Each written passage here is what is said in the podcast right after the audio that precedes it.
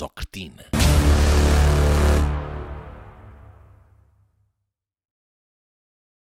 Quarta parte. A grande invasão.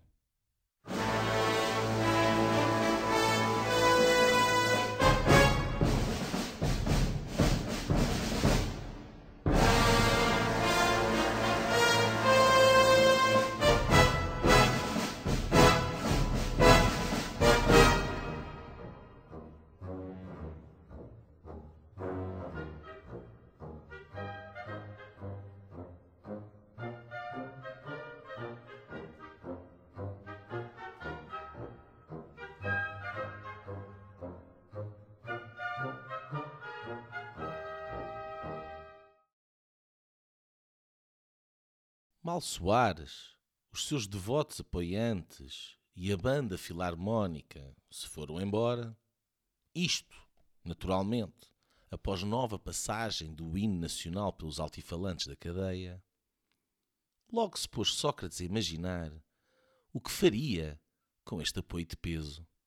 Tal foi a excitação, que já falava em voz alta. Ah, sim! Primeiro secretário-geral outra vez. Depois primeiro-ministro de novo. Sim, é isso. E depois. E ria-se. Esta não estão aqueles canalhos à espera. E ria mais ainda. É que depois candidato a presidente da República.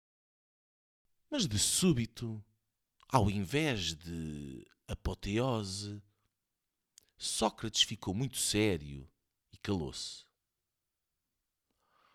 Ah, é que é capaz de ser difícil eh, ser eh, Primeiro-Ministro e Presidente da República ao mesmo tempo.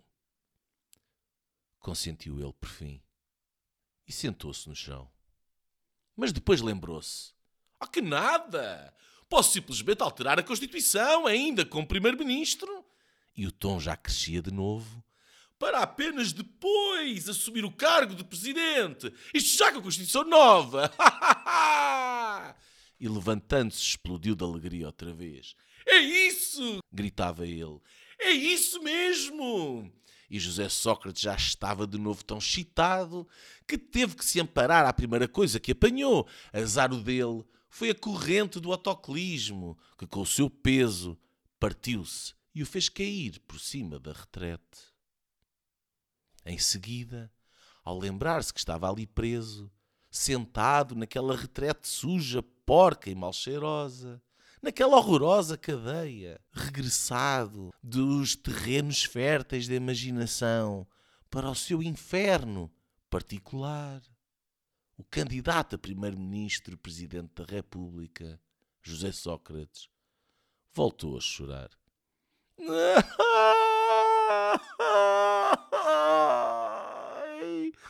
O que é que me haveria de acontecer?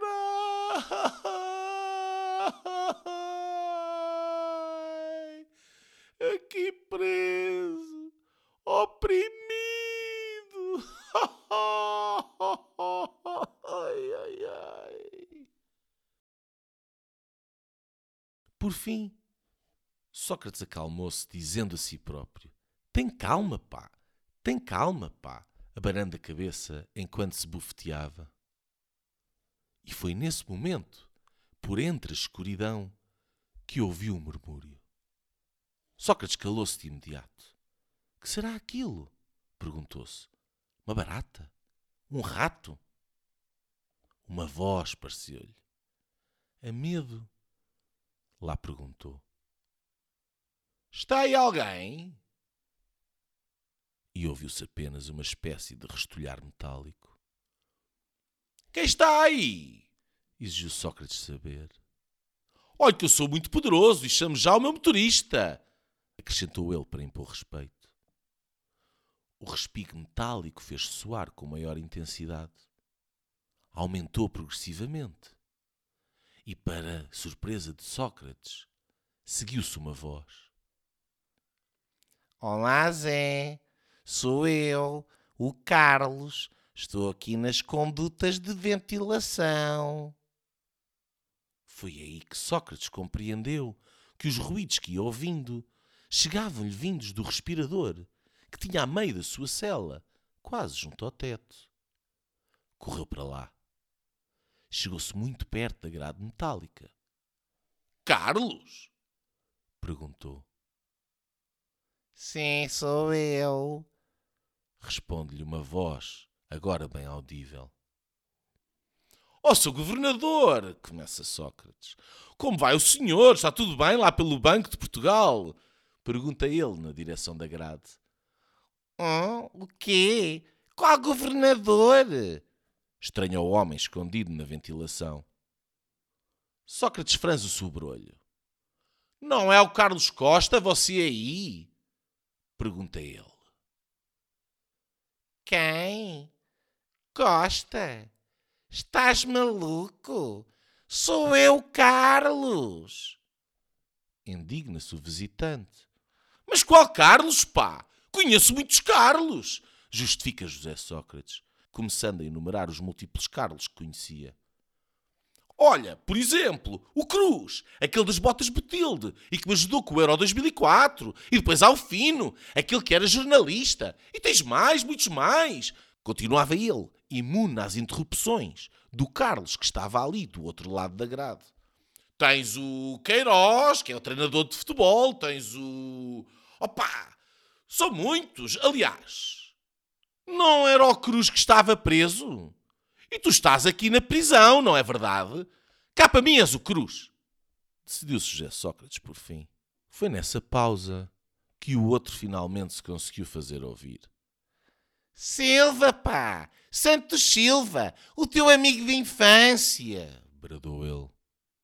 Hum. Amigo de infância? Pergunta-se Sócrates.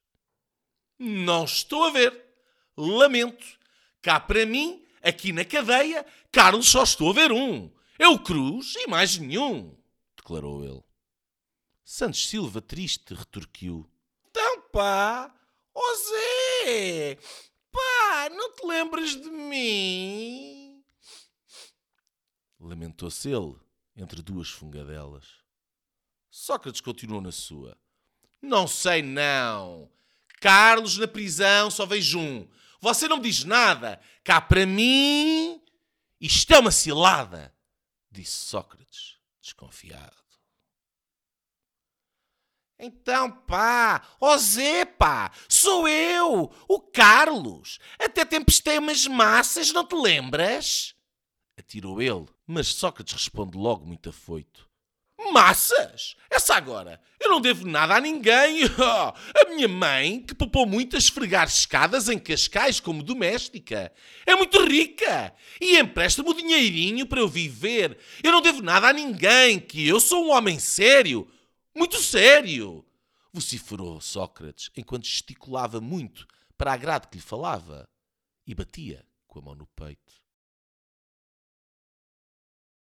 O outro o da ventilação e que dizia chamar-se Carlos. Voltou a insistir. Sim, sim, és muito rico e sério, eu sei isso tudo.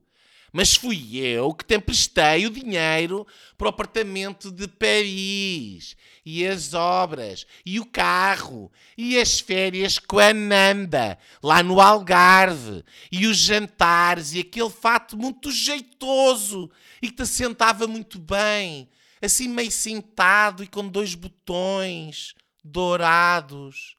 Lembras-te, Zé? Aquele que compraste no Rodeo Drive quando puseram o teu nome no vidro da loja. Lembras-te? Perguntou ele afectuosamente. Sócrates não se convencia, mas estava impressionado com os conhecimentos do outro. De repente, lembrou-se. Ah! Carlos! Sim, sim! Tu és aquele moço lá das fotocópias, não é? Pergunta ele. E o Carlos das fotocópias encantou-se.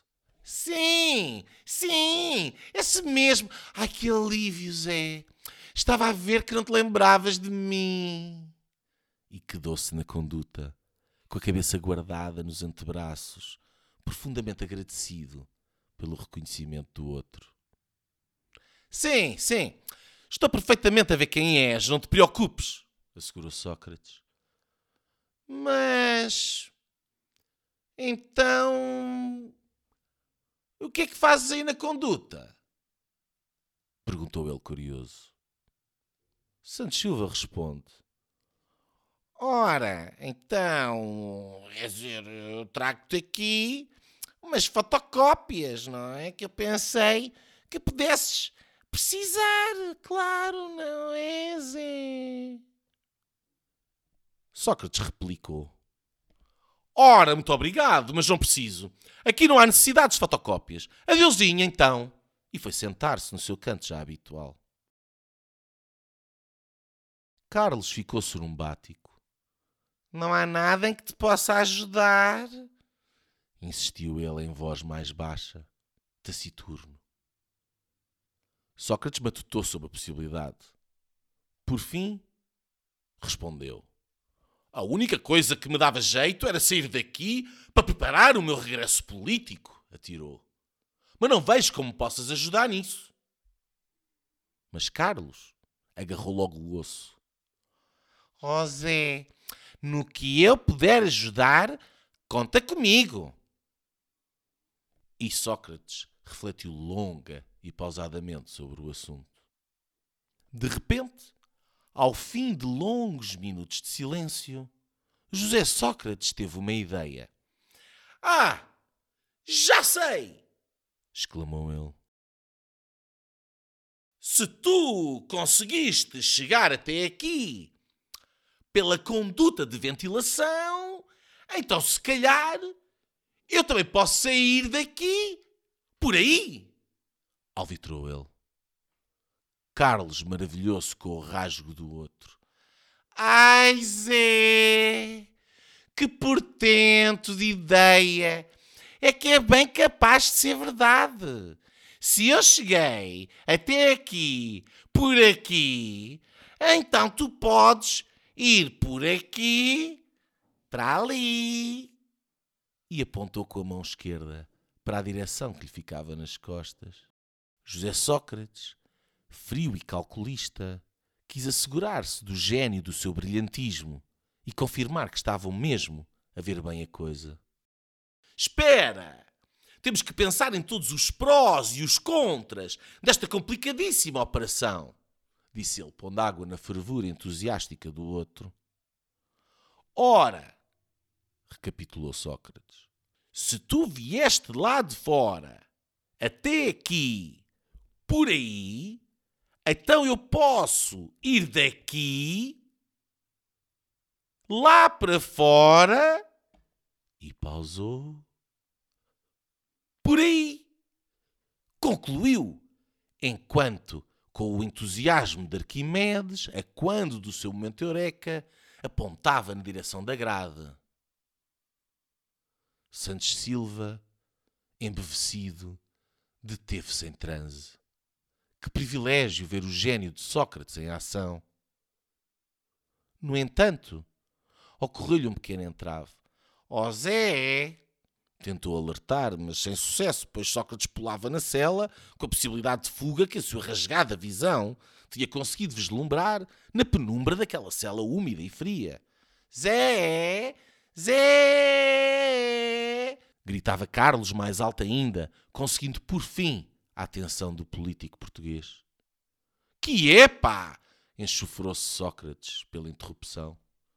Santos Silva, desculpando-se, esclarece. Ó oh, Zé, desculpa lá. Pá, eu sei que, enfim, é uma grande ideia, eu sei, mas é como é que é. Uh, Engasgou-se ele. Sócrates, impaciente, berrou-lhe na direção do respirador. Puxa logo, pá! Oh, Zé! Continuou o outro a medo. Então e a grade? Como é que é? Perguntou ele por fim. Como assim a grade? Que queres tu dizer com isso? Qual grade? O que tem a grade? Perguntou o genial político prisioneiro. Oh, oh, oh Zé! Respondeu o outro ainda meio a medo. Como é que. Como é que passas pela grade? Os passos são muito fininhos. Explicou ele. E Sócrates empalideceu. Arga! Tem sempre que haver um problema! E gesticulando com os punhos no ar, começou a gritar: Merde! Pite! Canalha! Sempre os meus amigos a conspirarem contra mim! Como é que agora eu faço? Puseram ali aquela grade, malvados! Puseram ali aquela grade de propósito para me impedir, a mim, de fugir daqui e reconquistar o poder em Portugal. Malvados! Malvados! E Sócrates começou a chorar de novo.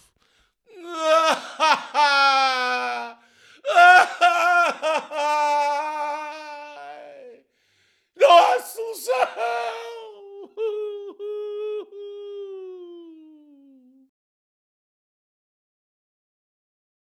Santos Silva angustiou-se perante o desalento do amigo. Resolveu contribuir com uma ideia. Se calhar, ó Zé, começou ele. Se tu puxares a grade e eu ao mesmo tempo, mesmo não tendo muita força, sabes, mas eu empurrar daqui, é, se calhar ela sai, disse ele a medo. O outro, Sócrates, ainda de lágrimas na cara, irritou-se perante o absurdo da estupidez do seu interlocutor. Sua besta! Gritou Sócrates. Que ideia mais estúpida! És uma besta! Uma besta! vociferou ele ferozmente e, levantando-se no ápice com a raiva, começou aos murros na grade. Carlos, assustado e arrependido do seu próprio dislate, instintivamente protegeu-se, forçando com as mãos o seu lado da grade contra os murros de Sócrates e, para espanto dos dois, entre os murros do prisioneiro e a força do ajudante, inesperadamente, a grade soltou-se e foi, com estrondo, cair em cima dos pés de José Sócrates. Ai, que me mataste! Gritou Sócrates, agarrando-se de imediato aos pés descalços, que latejavam de dor. Sua besta! Sua cavalgadura de merda! Sua mula! Magoaste-me, Olimária estúpida idiota! Grita Sócrates a direção de Santos Silva, que agora, sem a proteção da grade, se encolhia perante a fúria do seu amigo. Desculpa, desculpa, repetia Carlos Santos Silva ininterruptamente, enquanto o outro gritava e esperneava de dor. E assim se passaram os minutos, até que finalmente Sócrates calou-se. E aproveitando o silêncio, Carlos, em surdina, arriscou falar de novo. Zé, sussurrou ele. Agora que a grade caiu, se calhar podes sair por aqui. E acanhou-se ainda mais, fazendo lugar para que Sócrates conseguisse passar para junto dele. Sócrates lá embaixo reagiu com a rapidez dos gênios. Ah, que grande ideia que eu tive! gritou ele. Agora que a grade caiu, eu posso sair por aí. E começou, apesar da dor, a rir com a perspectiva de, após tanto plano e sacrifício, tanta inspiração e inteligência, conseguir por fim ver a luz no final de um túnel que o levaria à merecida libertação. Sai daí! Sai daí! Ordenou Sócrates ao outro e, agarrando pelos colarinhos, puxou com toda a força e atirou-o para o chão da cela. Depois, pondo-se em cima dele, içou-se a si próprio para dentro da conduta. Veloz como sempre soube ser, Sócrates rastejava agora para a liberdade. Ainda teve tempo para ouvir, bem lá ao fundo, a voz de Santos Silva, que gordo e sem alguém que o ajudasse, não conseguindo içar-se para o respiradouro, se resignava agora à sua nova condição de prisioneiro. Obrigado, Zé, meu querido amigo. Se precisares de mais alguma coisa, avisa. gritou ele ainda, esperançado que o fugitivo conseguisse ouvir. Mas Sócrates não ouvia nada nem ninguém. Ele caminhava agora, não apenas para a liberdade, mas para a vitória. O futuro era dele. Eu vou sair daqui! Estou livre! Estou livre! Gritava ele enquanto saltava por cima da sebe, rumo à planície alentejana. Enfim a liberdade! E agora vou para Lisboa! Eu vou chegar! Vamos fazer uma festa! Vai ser da romba! Eu vou conquistar! Eu vou a votos! Vocês não se livram de mim! O poder há de ser meu! O PS há de ser verdadeiro PS de novo! O partido do Sócrates! e o país! O país será meu! E Sócrates corria rumo a São Bento. E que ninguém se iluda que ele não fala a sério. Afinal de contas, as eleições de 2026 estão aí ao virar da esquina. E não se esqueçam, cada país tem os governantes que merece.